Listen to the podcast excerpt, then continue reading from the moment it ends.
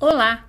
A você que está ouvindo pelo podcast ou assistindo vídeo no YouTube, seja muito bem-vindo ao canal Loucos por Biografias. Hoje vamos conhecer um pouco da vida de Zumbi dos Palmares. Ele é considerado um dos maiores líderes da história brasileira, mas principalmente como representante da resistência negra contra a escravidão. Além de ter lutado contra a violência sofrida pelas populações escravizadas, Zumbi lutou também pela liberdade religiosa e cultural do seu povo no Brasil colonial. Foi líder do maior quilombo que já existiu no Brasil, o Quilombo dos Palmares, uma comunidade livre formada por escravos que fugiam das fazendas. O dia da sua morte, 20 de novembro, é comemorado em todo o território nacional como o Dia da Consciência Negra. Mais um brasileiro que vale a pena conhecermos a história. A escravidão foi um processo imensamente violento. Os primeiros europeus, os portugueses, ao chegar ao Brasil em 1500, fizeram vir homens e mulheres africanos retirados à força de onde viviam e transportados em navios negreiros.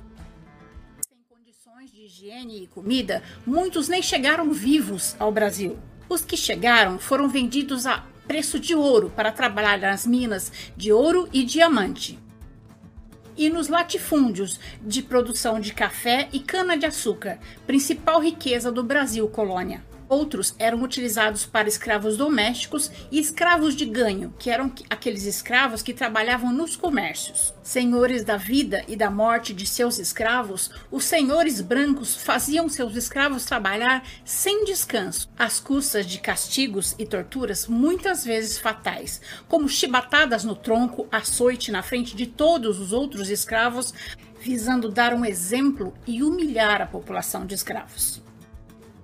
Muitas mulheres é, escravizadas foram vítimas de violência sexual. Viviam todos juntos, como animais, sem condições de higiene e alimentação adequadas. Alguns desses escravos conseguiam fugir e se escondiam pela, pelo interior virgem do país, onde formavam comunidades livres, a que se deu o nome de quilombos. Nos quilombos, os negros viviam de acordo com sua cultura e religião e produziam tudo o que eles precisavam para sobreviver. Além disso, podiam se casar e formar famílias. O maior deles foi o Quilombo dos Palmares, é, fundado no final do século XVI, nas montanhas do nordeste do Brasil, na região da Serra da Barriga, que atualmente faz parte do município de União dos Palmares, em Alagoas. O Quilombo dos Palmares era constituído de dezenas de mocambos, ou seja, dezenas de aldeias ligadas ao Quilombo dos Palmares. O principal deles era o Quilombo do Macaco. Era o centro político de Palmares e chegou a contar com 6 mil habitantes. Entre todos os mocambos, Palmares possuía 20 mil habitantes. O mocambo do macaco era protegido por uma paliçada e cercado de armadilhas para proteger o local. Todos os outros mocambos eram ligados ao mocambo do macaco por meio de estradas que ficavam na Serra da Barriga e ligavam a Quilombo dos Palmares. Essa região, na época, era ligada à capitania de Pernambuco.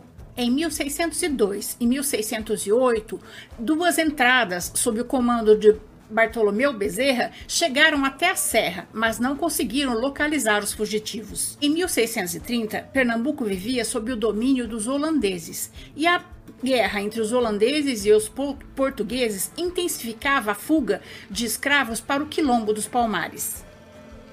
Em 1644 e 45, expedições holandesas foram feitas para destruir os quilombos, sem sucesso. Dez anos depois, os holandeses foram expulsos do Nordeste, diminuindo, assim a necessidade de mão de obra escrava. Nessa época, Palmares já estava bem formado. Era uma extensa faixa na parte inferior do rio São Francisco, hoje no estado de Alagoas. Zumbi nasceu em 1655 dentro do Quilombo dos Palmares. Nessa época, o quilombo era comandado por Ganga Zumba, tio de Zumbi.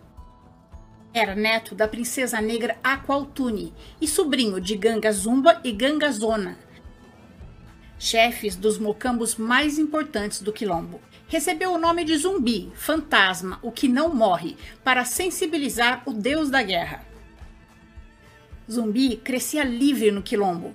Da escravidão, ele só conhecia as terríveis histórias que os mais velhos contavam, lembrando a morte nos porões dos navios e a escravidão nas senzalas. Mas, quando o zumbi tinha sete anos, ele foi capturado e entregue, entregue como escravo a um padre católico chamado Antônio Melo, e dele recebeu o nome de Francisco. Aprendeu a língua portuguesa, o latim, a religião católica, chegando a ajudar o padre a celebrar missa.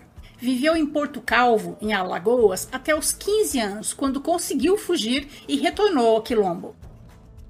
No Quilombo, casou-se com a guerreira negra Dandara e com ela teve três filhos. De um simples refúgio de escravos fugitivos, Palmares se transformou num centro de resistência contra a, o sistema escravocrata. Mas os fazendeiros não podiam deixar que o quilombo estimulasse a fuga dos seus escravos. Em 1671 e 1674 foram realizadas duas expedições contra os quilombos, sem nenhum resultado. No ano seguinte, o quilombo foi novamente atacado por tropas do soldado português Manuel Lopes.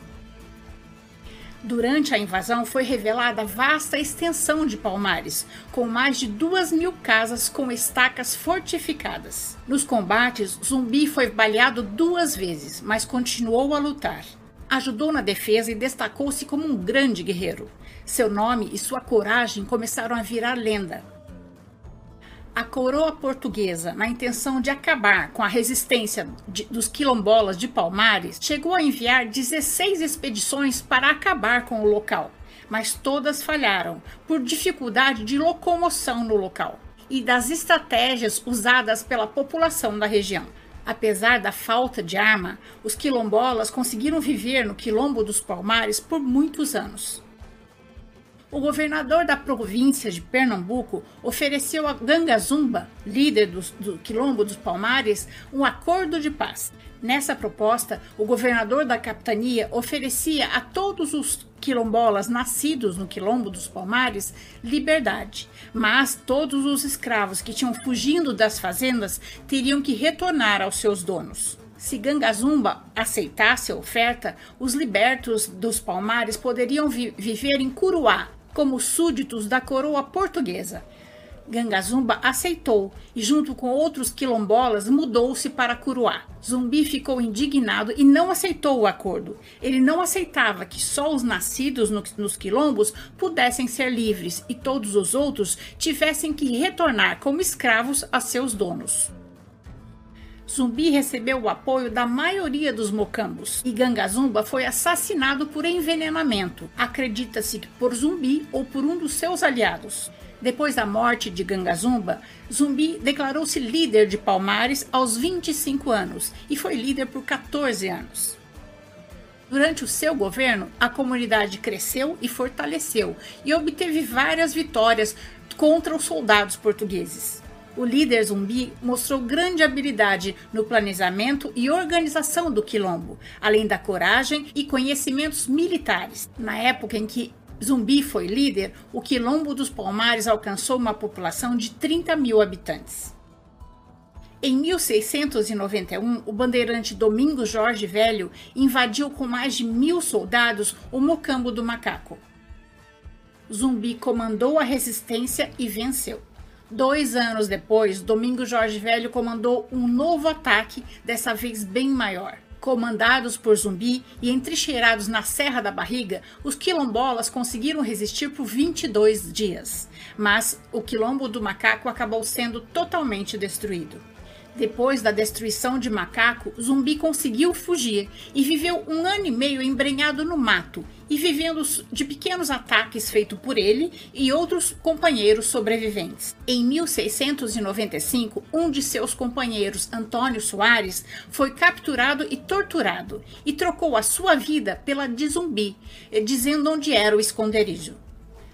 Aos 40 anos, Zumbi foi morto, sua mão e sua cabeça foram decepadas, salgadas e levadas para Recife, onde ficou em exposição em praça pública por ordem do governador.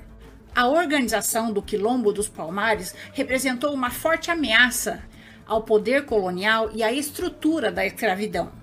Após anos de reivindicações do movimento negro brasileiro, o 20 de novembro, data da morte de Zumbi dos Palmares, tornou-se feriado nacional, o Dia da Consciência Negra. Termino essa biografia com uma frase dita por Zumbi dos Palmares: Só fica escravo aquele que tem medo de morrer. E essa é a nossa história de hoje. Eu espero ter contribuído para que seu dia tenha momentos muito agradáveis. Se você gostou, deixe seu joinha, conheça as outras histórias do canal e se inscreva para conhecer as próximas histórias. Até mais!